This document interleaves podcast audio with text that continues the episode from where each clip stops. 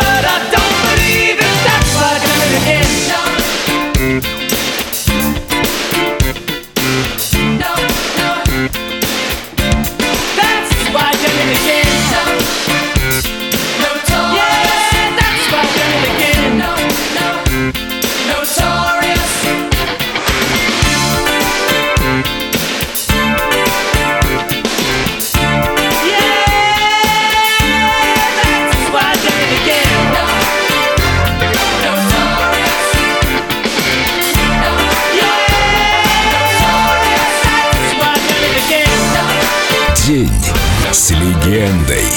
Дюран Дюран. Только на Эльдо радио.